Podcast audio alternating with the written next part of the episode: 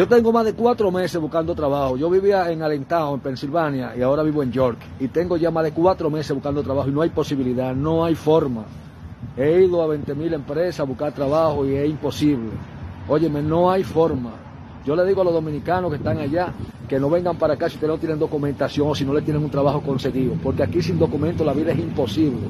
Es increíble la dificultad. Yo estoy aquí pasando el Niágara en bicicleta y no quiero que ustedes vengan para acá a pasar lo que yo estoy pasando, a pasar trabajo. Yo no me he ido para Dominicana porque no tengo el pasaje.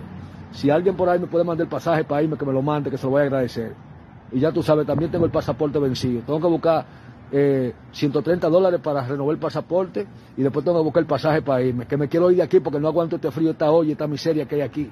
No hay trabajo para uno de manera dominicana. Si tú vienes para Estados Unidos y no tienes papel, no venga nada para acá, a menos que te tengan algo seguro. Ya nos vemos.